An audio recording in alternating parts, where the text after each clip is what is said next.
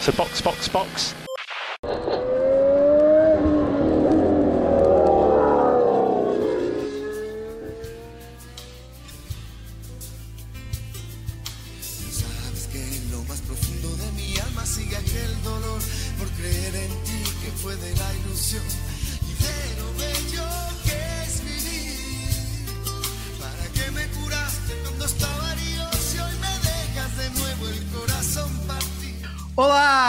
Episódio número 6 do Box Box Box, o original. O meu nome é Eric Andriolo e eu estou aqui com Aninha Ramos E aí, galera? e Flávio Botelho. Olá a todos e a todas. E aí, nesse domingo, dia 9 de maio, tivemos o GP da Espanha em Barcelona, circuito da Catalunha, normalmente usado na pré-temporada da Fórmula 1. Dessa vez não. Fez diferença? Não, né? Não, não fez nenhuma diferença. Infelizmente não. É isso, gente. Vamos lá? Vamos lá. Partiu.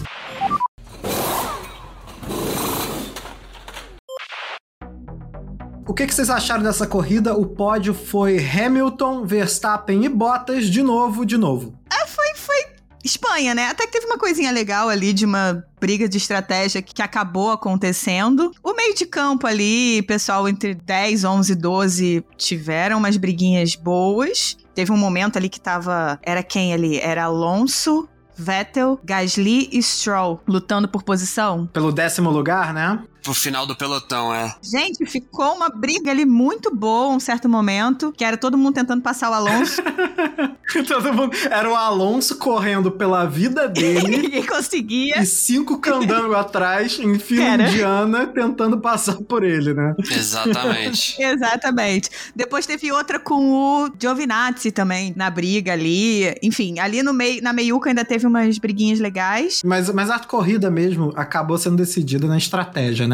Isso, exatamente. Estratégia. A, a corrida em si, né, Barcelona, pra quem não conhece, pra quem está começando a acompanhar a Fórmula 1 agora, é sempre uma corrida que não causa tantas emoções porque é um circuito de pista muito estreita e poucos pontos de ultrapassagem, né? Mesmo com o advento do DRS, os pilotos não conseguem fazer muitas trocas de posição, então assim, a corrida fica muito monótona, né? Eu me senti com muito sono na primeira metade da corrida, sabe? Eles só conseguem fazer ultrapassagem quando pegam o DRS na reta principal. Na reta de largada. Na reta principal. Aí ultrapassa na curva 1. Fora isso, E se você reparar, todas as ultrapassagens. Tá bom, todas não, teve umas em curva, né? Na primeira curva. Mas todas as ultrapassagens que eram naquela reta eram iguais. O cara jogava um pouquinho pra direita, o outro ia, entrava pela esquerda, fazia ultrapassagem. Entrava e fazia por fora, né? pra não dizer que não teve ultrapassagem fora dali, o Leclerc passou o Bottas na curva 3. Fora isso, Mesmo na reta principal, o piloto tem que chegar, tipo, 7 décimos, entrar na reta 7 Uhum. décimos para abrir o DRS, porque a gente viu várias vezes o Hamilton tentando chegar perto do Verstappen, quando o Verstappen tomou a liderança logo na primeira volta, né? O Hamilton entrava na, na reta 9 décimos atrás, Uhum. abriu o DRS, mas não conseguia chegar. Então, assim, a grande emoção da corrida foi a gente tentar entender o que, que a Mercedes ia fazer quando não chamou o Hamilton pros boxes, né? Porque o Verstappen entrou primeiro, a Mercedes deixou o Hamilton mais tempo do lado de fora, correndo com o pneu desgastado. A Mercedes, normalmente, o pneu macio dela não rende tanto quanto o médio. E aí a gente tentando entender como assim a Mercedes cagou a estratégia e acabou com a corrida do Hamilton. E aí no final você entende o que aconteceu. Então isso foi muito bacana, né? A estratégia da Mercedes foi o grande, grande destaque da corrida. Nesse caso, eu gostaria de perguntar, porque assim,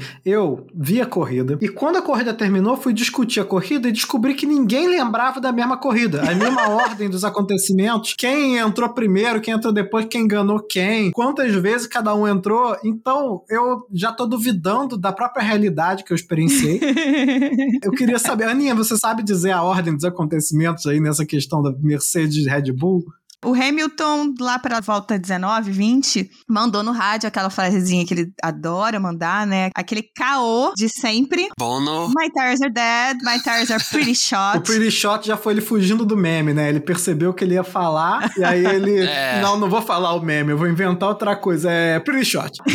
É isso mesmo. Pretty shot. É, não, ele falou que o pneu dele traseiro, agora não lembro se era o esquerdo ou o direito, estava muito ruim. Não sei por que a Red Bull comprou. Na verdade, eu sei. O que, que acontece? É, o carro da Red Bull, ele não economiza pneu. Ele não é bom no gerenciamento de pneu. Acho que o Pérez conseguiu fazer isso muito bem em Portimão, mas era uma outra situação. Mas nem o Hamilton, que é deus de gerenciamento de pneu, conseguiria salvar os pneus na Red Bull tanto quanto ele salva na Mercedes. Então a Red Bull estava muito pressionada em como é que eles iam manter o Verstappen na pista por mais tempo com aqueles pneus macios, que eles sabiam que ia degradar. Só para explicar para o ouvinte que em Barcelona os pneus mais desgastados é o dianteiro esquerdo e o traseiro direito, né? Porque são muitas curvas para a direita. Então você via que vários pilotos estavam com esses pneus desgastados, mas assim, o blefe do Hamilton começou em cima disso aí, né? Então acho que quando eles ouviram do Hamilton, olha, meus pneus estão indo pro saco, eles falaram, não, vambora, é a hora, a gente vai poder trocar logo, porque o Hamilton também vai trocar de pneu. Só que não, né? E aí caíram no blefe. Caíram no blefe, na volta 21, mais ou menos, o Verstappen entra e troca de pneu. Na volta seguinte, logo na volta seguinte, o Hamilton manda pro Bono, ah, Bono, não, meus pneus estão ótimos. Tudo bom. é verdade. Dá pra ficar mais um tempinho. Dá pra ficar um pouco mais fora, né? E aí ele continua, e quem entra, na verdade, para trocar pneu é o Bottas. Quando ele troca depois, coloca os médios, só que aí o Verstappen já tinha feito voltas muito rápidas quando ele voltou, né, dos boxes, e aí o, o Hamilton ainda voltou atrás dele. O Hamilton voltou acho que 5 segundos atrás do Verstappen, né, depois do primeiro pit. E mesmo assim o Hamilton continuou com um ritmo bom. O Hamilton e o Verstappen estavam virando voltas muito parecidas. Durante toda a corrida o Verstappen não abriu o quanto que ele poderia ter aberto talvez em outra pista Sim. contra o Hamilton, né? Ele, ele largou na frente, aliás, que largada, cara. Puta que que largada. Ele pegou ali o, o, o aquele vácuozinho lateral uhum. do Hamilton e passou ali, freou muito depois, chegou na frente, eu falei, vai abrir, agora vai embora. Uhum.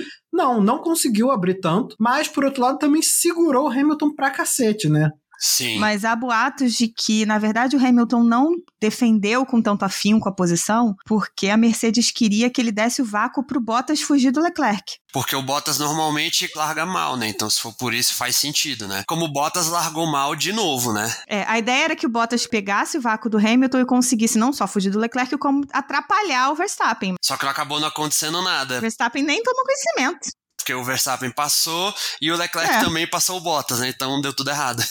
Pois é.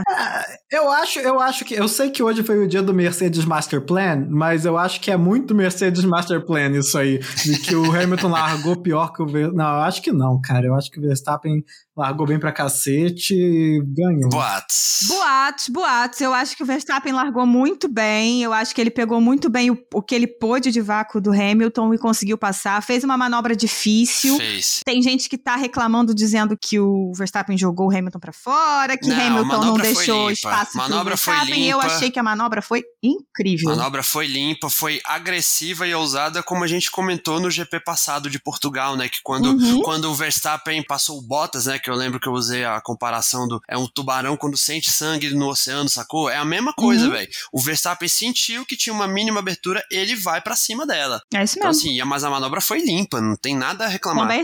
Os únicos que tem alguma coisa pra reclamar é a gente, tá? Porque a gente colocou no bingo que ia ter batida na primeira volta e não teve porque teve a mão de Deus aí no, no, no Hamilton que chegou pro lado que era pra eles terem batido ali. E aí tem a experiência do Hamilton também, né? Que tipo, acho que ele se surpreendeu com o fato da largada do Verstappen ter sido melhor que a dele. E naquele momento ele viu que ele perdeu, como o próprio Sérgio Maurício falou na transmissão. Corrida não se decide na largada, sacou? Então. Sim. E tanto é que não se decidiu por causa disso, né? Mas a manobra do Verstappen foi sensacional. Ele não quis brigar porque não era o momento de brigar. E certíssimo, né? Tanto é que ganhou a prova. Essa, essa corrida inteira, pra mim, mostra um Hamilton gigante e um Verstappen gigante também. Os dois claramente são os melhores pilotos, estão nos melhores carros e tal. Agora, quem saiu diminuído dessa porra dessa corrida, pra mim, foi o Bottas. Cara, o Bottas saiu minúsculo dessa corrida. Muito, muito. Gente. Valtteri Bottas, né? A Mercedes começou a ver que o, o Hamilton estava atrás dele e ia pedir para ele passar porque o Hamilton estava brigando para ganhar a corrida e o Bottas estava brigando para ser o segundo lugar. Nem isso. Nem isso, né? Peraí, peraí. Ele não tava brigando pra ser o segundo lugar. Ele tava simplesmente querendo chegar em terceiro. É, ok, ele tava brigando pelo pódio. Tanto é que quando o Hamilton faz a segunda parada e bota o, os pneus médios, ele volta em terceiro. Eu lembro que tem um rádio do engenheiro do Bottas falando pra ele: Now you have to pick up the pace, né? Tipo, você tem que começar a andar. Ele não anda, ele não rende, sacou? Então, Não. assim, mesmo, mesmo com o incentivo da equipe, do engenheiro, ele não rende. Então, assim, cara, O engenheiro falou isso pra ele porque ele tava com medo do Verstappen naquela hora entrar Uhum. e ficar atrás do Hamilton, mas na frente do Bottas, né? uhum. Vai que ele faz isso. O pior de tudo pra mim foi que a equipe chegou pro Bottas e falou: deixa o Hamilton passar. E isso na última corrida eles nem chegaram a fazer, porque quando eles iam fazer, o Hamilton passou ele. o próprio Hamilton passou, né, na pista. É, e aí ele foi lá e ficou impedindo o Hamilton de Uhum. andar, só que impedindo devagarinho, né? Estilo Bottas. Foi. E o Hamilton lá tinha- tentava passar, não tentava perder uns dois segundos nessa brincadeira aí. Uma hora ele fez o quê? Passou na maior facilidade, na maior categoria. E o Bottas tentou dificultar, né? Mas vamos voltar um pouquinho, porque assim, o, na verdade, o Hamilton foi parar ali na estratégia. Sim, exatamente. É, não foi uma, uma- um mérito do Bottas estar na frente do Na Hamilton. brincadeira de estratégia, né? Voltamos pra brincadeira de estratégia. Porque quando o Hamilton tava atrás do, do Verstappen depois da primeira parada, ele tava virando bem, os dois estavam virando bem, ele tava perto, chegava até a abrir asa de vez em quando, É, mas é a característica da pista que a gente que o Flávio falou, Não né? passa. Se você não entra na reta com 0.7 pra abrir asa, não vai passar. O Hamilton passou por isso, o Bottas passou por isso com o Leclerc, o Sainz passou por isso corrida, o final da corrida inteira com o Ricardo, não passou o Ricardo porque não entrava na reta com menos de 0.9. Quando o Hamilton não conseguiu passar o Verstappen, a Mercedes falou: "Vambora, vamos entrar, vamos trocar o pneu, porque agora a gente vai ganhar no pneu bom", porque existia um- um- uma distância gigante pro quarto colocado. E o terceiro colocado era o Bottas. Então eles foram, puxaram o Hamilton, o Hamilton voltou com pneu médio, não voltou com pneu macio, ele voltou com pneu médio sim. atrás do Bottas. E a ideia era: agora o Bottas precisa deixar o Hamilton passar. E o Bottas, sendo Bottas, Sendo um mau companheiro de equipe, né? Com uma todo criança, respeito. né? Uma criança. Arrogância. É. uma arrogância, assim, uma coisa que, assim, não, não cabe ali. Se ele tivesse deixado o Hamilton passar, não ia ficar mal pra ele. Algumas pessoas podiam até falar: pô, olha aí o Bottas deixando passar, não sei o quê. Mas, porra, mandaram ele fazer o que tava na estratégia e ele fez o trabalho dele, entendeu? Ninguém ia, ia se descabelar. Agora, ele não deixou passar pra tomar aquela ultrapassagem como se ele não fosse nada. Nada. Ele saiu pior que se ele tivesse deixado. Ele tentou entrar na frente, Ficou bloquear, ridículo porque o mas Hamilton se tava num rendimento demais, superior ao nossa. dele e ele tentando, tipo, exatamente provar alguma coisa, assim, sabe? Mas assim, na pista, ele não tá rendendo. E aí, tipo, não vale ser arrogante, porque se você tá querendo competir com o Hamilton e competir pra ser campeão mundial, você precisa render também. E hoje, na corrida, quando o Leclerc tomou a terceira posição dele, o Bottas sofreu muito pra passar o Leclerc. E o Leclerc tá com um carro inferior e só conseguiu ultrapassar o Leclerc quando ele tava com pneu bom e o Leclerc com pneu ruim. Bottas só passou o Leclerc na parada. Você tá numa Mercedes, você tinha que estar entregando muito mais, muito mais. O Bottas é sempre coadjuvante nas corridas. É. Sempre. Quando, quando o Leclerc passou o Bottas na, na curva 3, o Bottas ficou preso atrás dele, ainda ficou no DRS um tempo. De repente, o Leclerc tava a 1.8. Como é que o cara com a Mercedes fica a 1.8 da Ferrari? Não Por é? melhor que o, que o Leclerc seja, gente. A Mercedes é muito melhor do que a Ferrari hoje. Sim, o motor, é, a unidade de potência é muito melhor, né? E Não, o- o carro inteiro. A unidade de potência é melhor, o carro é melhor. O carro inteiro é melhor. Não, é, o, o chassi da Mercedes de 2020 é muito melhor do que o chassi da Ferrari de 2020, que o carro da Ferrari de 2020 inteiro, do chassi até o motor, era ruim. E não deu pra fazer milagre de 2020 para 2021. Então, assim, como é que o Bottas fica preso atrás do Leclerc da forma como ele ficou? Só passou na parada e só passou porque a Ferrari resolveu que o Leclerc ia até o final com os médios. Porque se o Leclerc tivesse parado junto com o Bottas na mesma volta ou na volta seguinte, o Leclerc tinha voltado próximo, tinha ficado perto e tinha atrapalhado a vida do Bottas. Isso se não voltasse na frente ainda e ainda o Bottas. Porque os dois com o mesmo pneu, o Leclerc estava rendendo mais do que o Bottas. Com certeza. Não é só mérito do Leclerc, não. É muito demérito do Bottas. Mais uma vez, um Bottas que não sabe correr, ganhar posição, sabe se defender. Ou seja, fazer aquilo que os gringos chamam de racecraft, né? Habilidade de corrida mesmo, né? Por outro lado, o Leclerc ficou gigante. Aliás, ficou gigante não. O Leclerc ficou grande.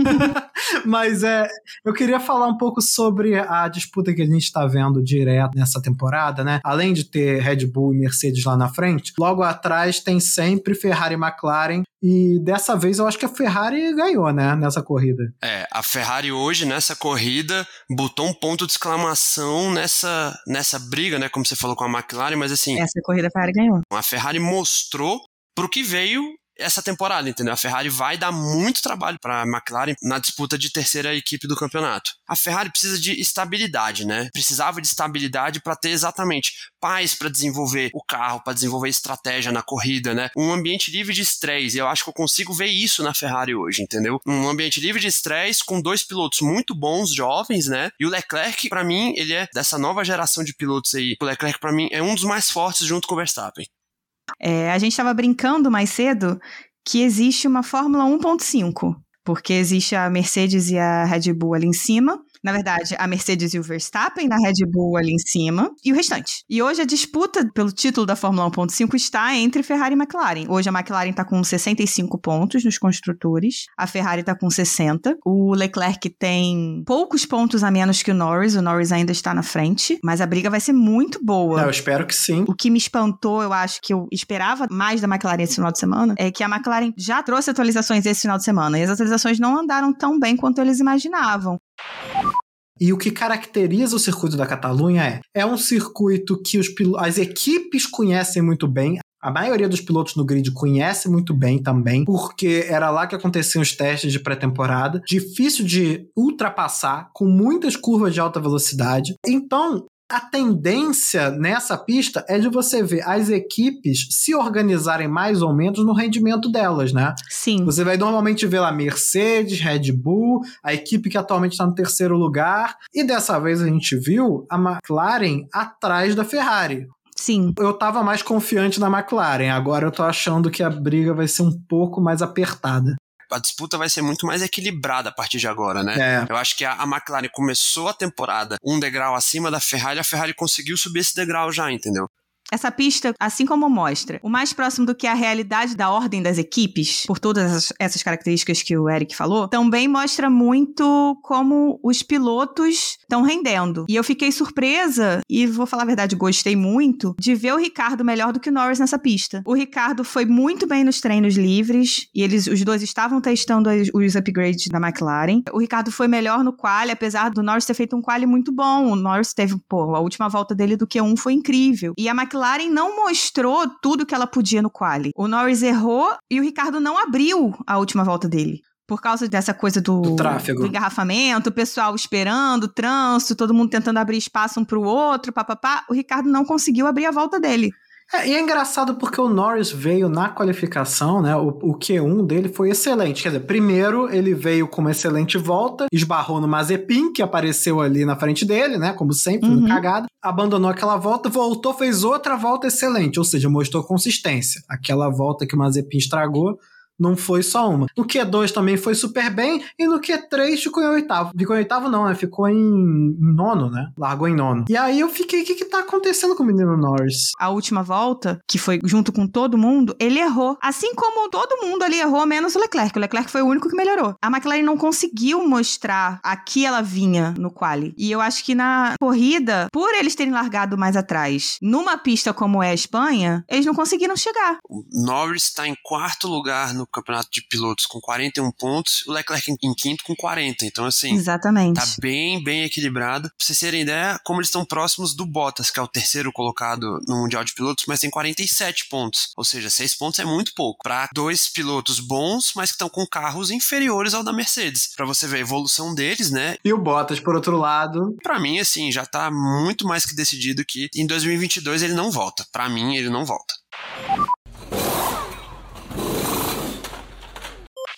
Precisamos falar sobre a AlphaTauri, porque tá na moda começar a falar as coisas assim. É, né? porque a AlphaTauri começou o ano num hype assim, agora vem, é. agora tem Tsunoda, o japonês voador. Caraca. O carro morreu. A equipe andou três casinhas pra trás no jogo da vida, né, velho? Sério. Gasly como? Gasly como? Gasly incrível. O Gasly. O Gasly chegou 2021 com a moral lá em cima. O garoto tava voando. E aí a AlphaTauri chega, nossa, a AlphaTauri vem pra estar tá perto da Red Bull finalmente, pá, papapá. Não. Cadê? Cadê? Não, e assim, eu não vejo demérito do Tsunoda em geral, considerando principalmente que ele é um, um novato, né, um rookie. É novato, né? E do Gasly também não vi até agora, tirando aquela pequena barbeiragemzinha que, ela fez, que ele fez no. No Bahrein. Que ele bateu ali no Ricardo com a asa e cagou a corrida dele. Tirando aquilo, ele não fez nada de errado. Tipo, ele qualifica bem, ele corre bem, mas. Mas o carro não entrega.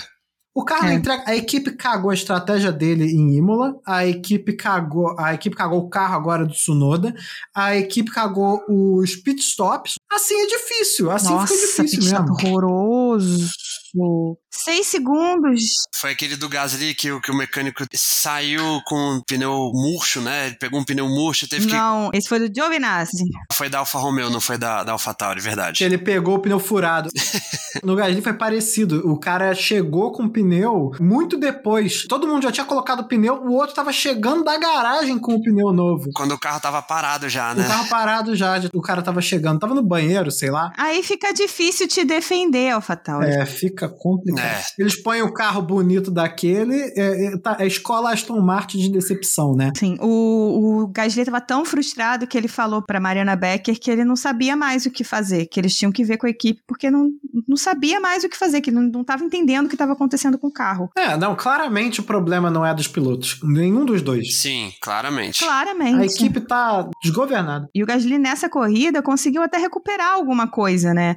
Apesar do erro dele, por favor, né? Largar fora do. Ah, não. Largar fora da, da marquinha, filho! Ele saiu fora do colchete, né, na largada, tipo, mano, Poxa, cara! Ele largou fora! Eu já tô mudando a minha nota pro final do programa aqui, aguenta aí. Bobeira, Uhum. mas foi por isso que a minha nota. Vamos chegar lá. nós vamos chegar, chegar lá. lá. né? Porra, que chegar lá. bobeira, gente, que bobeira. Aí ele ganha uma penalidade de 5 segundos de bobeira. De bobeira. Conseguiu voltar, recuperou, fez boas ultrapassagens, chegou em décimo, sendo que ele largou em décimo segundo. Legal, conseguiu, mas assim, foi, isso foi mérito dele. Exatamente. Apesar dos pesares, ele ainda conseguiu chegar em décimo, né? Então, assim, é mérito do piloto. E aí, nesse ponto, acho que todo mundo concorda que o que tá acontecendo com a AlphaTauri não é culpa dos pilotos. É culpa da gestão da equipe e do carro. Eles têm que resolver isso. Agora, eu quero saber se isso é verdade pros outros dois carros bonitos do grid, porque tem, tem essa, essa categoria da Fórmula 1, né? Alpha Tauri, Aston Martin e Alpine. Caraca, é verdade. São os três carros mais bonitos do grid. Mas o caso da Aston Martin é, é difícil saber o que é pilotagem e o que que é equipe. Eu acho que o carro veio É, eu fraco. acho que a Aston Martin tá bem fraca. Eu acho que é- o problema é carro. É. O problema é carro porque eles agora não copiaram o carro da Mercedes, né? Tiveram que desenvolver o carro do zero e agora viram que o buraco é muito mais embaixo, né? Pior do que isso não é isso. Pior do que isso não é que eles não copiaram. É que eles tiveram que desenvolver em cima do que eles copiaram. Não, e outra coisa, quando mudou o, o problema lá do, do- da diferença de elevação do carro, né? O tal do rake, a Uhum. Mercedes tinha condição, grana, conhecimento para corrigir, tanto que já corrigiu a maior parte até agora. Uhum.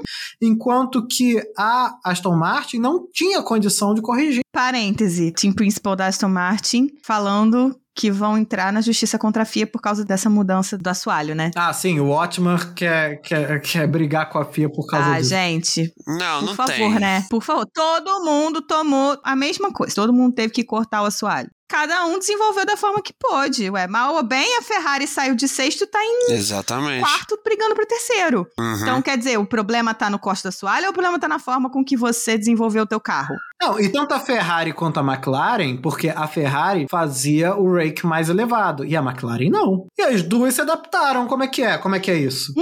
E aí eu acho que, tipo, na questão da Aston Martin também, a gente entra na questão dos pilotos em si, e aí, um, o Stroll, que é um piloto em evolução, essa corrida ele ainda cometeu uma estroladinha ali, fez um negócio... Mas é uma assim, estrolada que todo mundo fez. Eu dou esse Isso, desconto. é uma, que todo mundo fez, exatamente. Mas você vê a nítida evolução dele, de comprometimento, essas coisas, mas ele não é um piloto que vai ser o teu líder, que vai ev- evoluir o carro. Esse papel tinha que ser quem? Do Sebastian Vettel.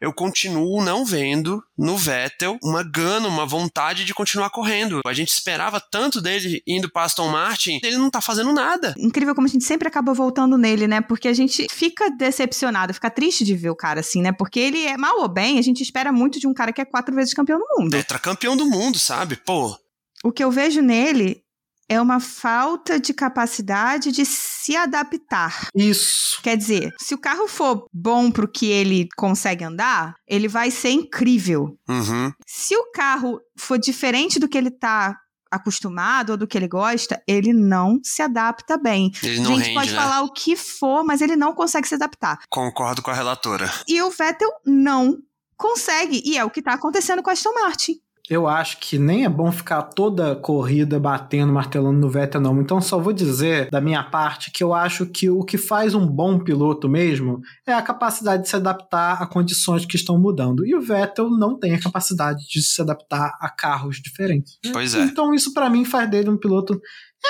É, é isso.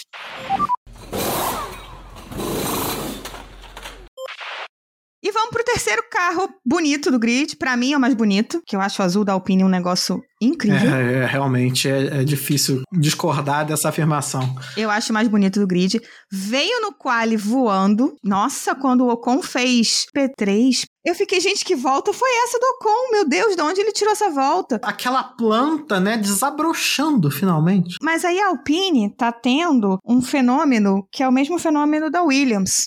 Corre na quali só. Corre no quali. Tem ritmo pra uma volta. Tanto é que o Ocon começou em quinto a corrida e terminou em nono, ou seja, perdeu quatro posições. É muita coisa. Essa corrida aconteceu de novo, Flávio. O fenômeno de ficar olhando o Alonso lá, defendendo a posição, e aí passa um, passa, Passa o outro, outro. e E lá vem mais! Virou passeio! virou passeio de novo com o Alonso. Em algum momento o Alonso reclamou do motor. Falou que o motor ele tava com pouca potência. Falou Uhum. até que o problema era da vela, se eu não me engano. Ah, ele Disse falou, até qual ele, era o problema ele falou, tá com problema na vela. na vela. E aí, depois disso, aí eu não sei se foi pneu, eu não sei se foi essa questão da falta de potência, mas ele foi ultrapassado assim.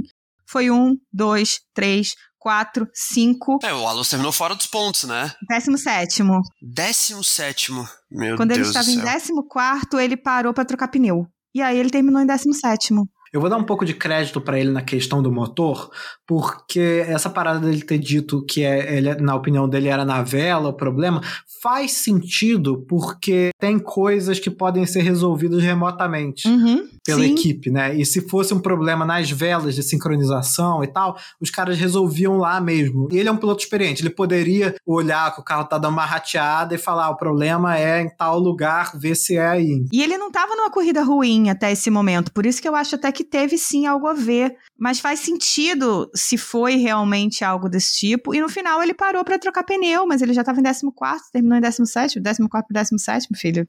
Então, resumindo assim que a gente estava comentando da Fórmula 1,5, é isso, que é McLaren e Ferrari brigando por esse topo e a Alpine ali embaixo numa zona cinzenta, num limbo, sem mostrar desenvolvimento tão aparente quanto da Ferrari e da McLaren, né?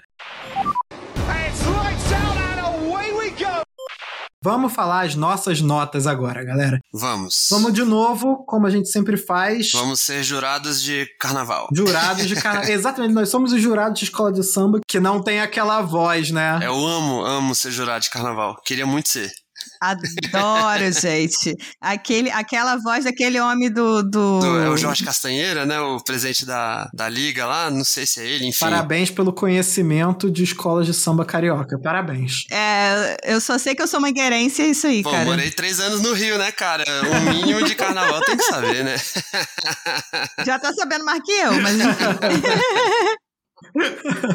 então, a gente vai fazer na ordem de chegada, como a gente sempre faz, e entre a gente vai ser em ordem alfabética. Então, em primeiro lugar, chegou ele, Lewis Hamilton, sem pole positions e etc. 10 pro Sir Lewis. Eu não acredito que ele tenha dado bobeira ali no Verstappen, não. A largada foi boa do Verstappen mesmo. E ele, junto com a equipe, fez um trabalho de, de estratégia maravilhoso. Quando precisou correr na pista, ele correu. Então, nota 10. Nota 10 também, eu queria só acrescentar o negócio das 100 poles, porque tem o argumento a ser feito também que hoje em dia você tem muito mais corrida, né? Um piloto de Fórmula 1 ao longo da sua carreira corre muito mais, tem muito mais oportunidade de ter pole position. Mas no Band Esportes eles fizeram aí uma média, né? Fizeram a, a a, a, proporção entre vários pilotos e ainda assim o Hamilton tem uma alta média de pole positions por corrida disputada. Além disso, não é nenhum demérito do cara ter feito 100 vezes a mesma coisa. Eu acho que. demérito Porra, de né? jeito algum. De não jeito perde, nenhum. Não perde de jeito nenhum o valor. Então, nota 10 pro Hamilton.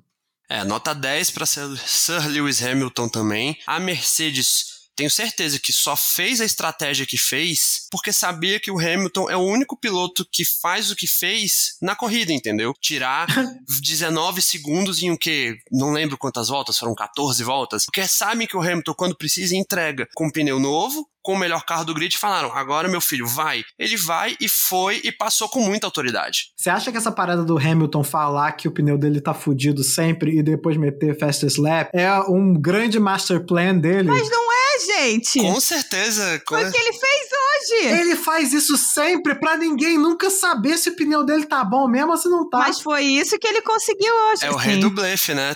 Acho que, inclusive, quando ele aposentar, ele pode virar jogador de pôquer, né? Porque blefar ele já sabe fazer muito bem, né? o blefe dele vai ser sempre o mesmo, né? Ele vai receber as cartas e falar, tá uma merda minha mão. que merda. Cara, minha merda, que merda de mão. Mas sim, com certeza, é parte do master plan dele, sempre. Mas foi isso que ele fez hoje, a Red Bull dessa vez caiu porque precisava cair. Porque precisava trocar de pneu do Verstappen e eles queriam muito que o Hamilton tivesse com pneu Exatamente. ruim. Exatamente. Falando em Verstappen, ele foi o segundo lugar e a gente tem que dar nota notas para ele. Como é que foi? Eu vou dar nota 10 pro Verstappen. A largada dele foi muito boa. Ele perdeu porque ele não tinha mais pneu, porque o Hamilton tinha mais carro, porque o Hamilton é ainda é ligeiramente mais piloto. Mas a corrida dele em si, se você olhar o que ele fez, foi perfeito. Ele fez tudo que ele podia fazer nessa corrida. Eu vou dar nota 10 também, porque o miserável é um gênio. Eu dou 10 também pro Max. Talarico é gênio. É, a largada dele foi incrível. Nota 10 pra ele também. Em terceiro lugar, hum. Valtteri Bottas, a gente já falou sobre ele, né? Pra cacete. Uhum. A gente já falou muito sobre ele, então minha nota, vou falar minha nota rapidamente, é 5. Ele não tinha. Cara, não dá. Não dá para fazer o que ele fez hoje. Pior só se ele tivesse ficado em quarto. É, também acho que nota 5, se ele tivesse em qualquer outro carro, ele não teria chegado no pódio. Não. Com certeza, concordo com vocês dois, nota 5, principalmente pela estupidez de não deixar o Hamilton passar e tentar de alguma maneira quase atrapalhar a corrida do Hamilton.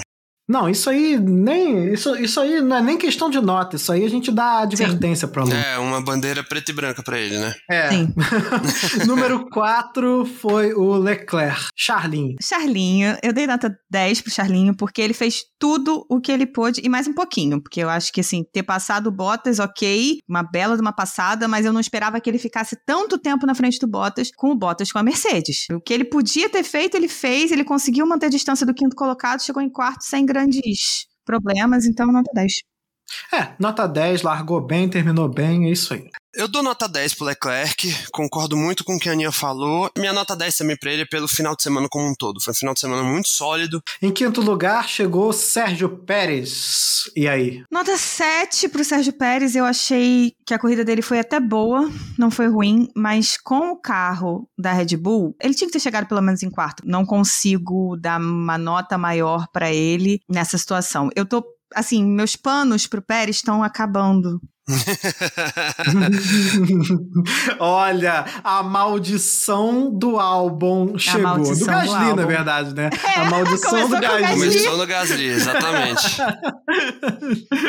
tá aí. Eu dei 7 para ele também, mas não de uma forma negativa. 7 para mim, eu já falei várias vezes, é o que eu acho que um piloto de ponta tem que fazer a obrigação dele. Ele fez a obrigação dele, tipo, chegou em quinto, ele na posição que ele tá era para ele estar tá sempre em quarto é, ou em terceiro. O Leclerc mandou bem pra cacete, ele chegou em quinto. Então, para mim, tá ok. Também dei nota 7, concordo muito com o que a Aninha falou, né? Apesar de ele ter ganhado três posições da corrida, ele fez um quali horroroso. Ele tava, ele tava fudido no quali, tadinho. É, ele tava. É, aí a Mariana Becker explicou na transmissão, né, que ele tava se sentindo mal e tal. É, carro da Red Bull, né? A gente cansa de falar, é um carro arisco, é um carro difícil de guiar e etc e tal. E com caganeira ainda por cima, mais difícil ainda. com caganeira pro quali, ok, tudo bem. Ele ter, ele ter classificado em oitavo. Ele já tinha que estar tá começando a mostrar alguma coisa, sabe? Mas nota 7.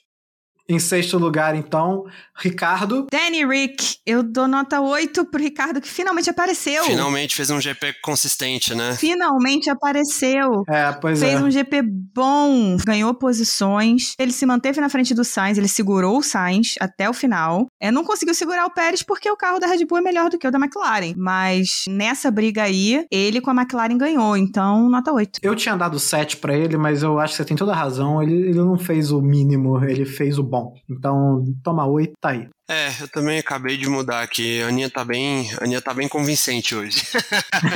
eu também tinha dado 7, mas é isso. Tipo, acho que o Ricardo merece, porque ele finalmente num, num GP ficou à frente do companheiro de equipe. Então, nota 8 pro Danny Rick. Em sétimo lugar, ficou o Carlos Sainz. Carlos Sainz, nota 6, não entregou o que eu achei que ele tinha que entregar. Não só pelo qualifying que ele fez, mas também por estar numa corrida em casa. E ele perdeu posições na largada de bobeira. Nossa, então, outra, nota outra seis. que a Aninha tá convencendo. Eu tinha dado 7 pra ele, porque eu tinha dado. É, mas aí realmente, né? Ele tá em casa, ele perdeu posição, nota 6. É, eu dei nota 6 pra ele porque é isso, assim, ah, ainda é aquilo, eu- os nossos panos pro Pérez estão acabando, os meus pro Sainz ainda, eu ainda tenho um pouquinho guardado, sabe? Um pouquinho acima da média, nota 6. Oitavo lugar, Em oitavo, Norris. 6. Não gostei da corrida dele, achei a corrida dele bem. É, nota 6, considerando que a quali dele ele deu sinais de ser muito melhor que isso. Exatamente. É, eu dei nota 5 pro Norris porque eu esperava muito mais do cara que é quarto colocado no Mundial de Pilotos. Ele não pode chegar em oitavo. Ele tava rendendo muito bem. Então a no- o final de semana dele foi bem ruim. É, em nono lugar, Esteban Ocon. Nota 5 pro Con, que largou em quinto e foi parar em nono, e a gente viu o que, que a Alpine consegue fazer e ele não deu conta de fazer um pouquinho mais. É, eu não dei tão baixo pra ele, não. Dei 6, porque considerando que é o Ocon uma planta, deu uma parecida. Ultimamente estava fora dos pontos, chegou nos pontos, tomamos 6 aí. É, eu dei 5 porque ficou na média. Ele junto com. vai ganhar o, tro- o troféu de leãozinho de treino junto com o Russell, né? Porque são os dois leãozinhos de treino. Não desenvolve, não tem rendimento de corrida. E, pô, despencou quatro posições, não, não tem como. Então, nota 5. Em décimo lugar, a gente já falou bastante sobre ele, mas Pierre Gasly. Nota 6 pro Pierre. Queria muito poder dar mais uma nota maior, até porque ele chegou. Ele conseguiu subir aí duas posições da largada dele. É, mas aquele errinho, desculpa, Pierre, mas aquele errinho, na hora que ele se colocou pra largar, cara, não dá. É, também acho. Eu tava pronto pra dar 7 pra ele, porque chegou nos pontos, apesar da equipe, ganhou duas posições e lá, mas na largada, botar o pneu pra fora, cara. Era pra ser 5 por conta desse erro. Eu só dei 6 porque ele tomou 5 segundos e na pista conseguiu arrumar a cagada dele e conseguir chegar nos 10. Então, só por causa Sim. disso, eu dei nota 6 pra ele. Enfim, essas foram as notas e a gente tem menção honrosa hoje? Eu tenho uma. Eu estou feliz de ver a evolução de Antônio Giovinazzi. Tem feito bons quales e corridas consistentes, apesar do carro que ele tem na mão. Estou feliz de ver a evolução do Giovinazzi. Ele passou por Q2 com muita tranquilidade, sabe? Sem preocupação, enquanto o Raikkonen ficou no Q1. Então essa é a minha menção honrosa. Isso aí, esse ano ele resolveu aparecer, né? Ele já tinha feito algumas corridas em que ele, principalmente na largada, ele largava muito bem, tipo, cinco posições que ele pegava, assim, de cara na largada. Alguns quales que ele ia melhor do que o Raikkonen. E ele tá evoluindo. Na verdade, eu não esperava tanta evolução dele, mas é legal ver. É, é legal. So box, box, box. Enfim, concluímos? Concluímos, foi GP da Espanha, né? Eu acho que concluímos, né? Exatamente. então vamos para as redes sociais. Ô, ô, Rogerinho, podia mandar, eu queria mandar um recado final aqui. Pode mandar o um recado. Mandar um abraço para meus amigos André Barreto e Raul Fiabud, meus grandes irmãos que acompanham a Fórmula 1 comigo, estão super felizes com o podcast, com o conteúdo que a gente está fazendo. Então, um abraço aí, Raul e André. Valeu! É, eu vou, vou aproveitar para mandar uns abraços também. Vou mandar um abraço, um beijo para uma das minhas melhores amigas, Sabrina, que tá assistindo Fórmula 1 por minha causa. Oh, que legal! Porque, eu- porque era, só, era só disso que eu falava, então ela começou a assistir, tá ouvindo o podcast. E pros meus amigos do server do Charles Leclerc, que são portugueses e escutam o nosso podcast. Então, meus portugueses queridos, Tomás, Cardo, João, beijo para vocês. Olha aí, o podcast rompendo as fronteiras do Oceano Atlântico, meu meu amigo.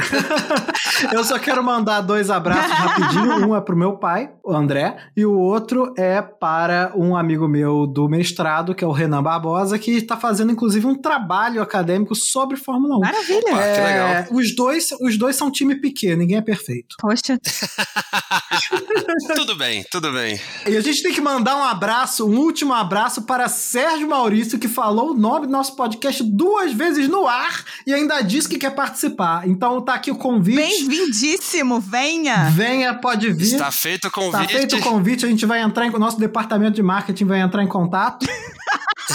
Segurou essa transmissão desse GP sonolento na voz dele. Parabéns. Com certeza. Vai ser uma entrevista no, capricho. É isso aí. É, É isso aí, galera. Se quiser seguir a gente, siga lá no arroba castboxboxbox, tanto o nosso Twitter quanto o nosso Instagram, arroba castboxboxbox. E mande pra gente uma cartinha no nosso e-mail, que é podcastboxboxbox.gmail.com. Tudo certo? Tudo certo. Nos vemos em Mônaco. Adeus, feliz dia das mães pra todo mundo, atrasado. box, box, box. galera. Tchau, tchau. Box, box, box. Tchau, tchau. Até Mônaco. Adiós. Michael, blue flags. Michael, this guy makes us lose the position. That's Toto Wolff talking to race control. Yeah. Talking to Michael Massey.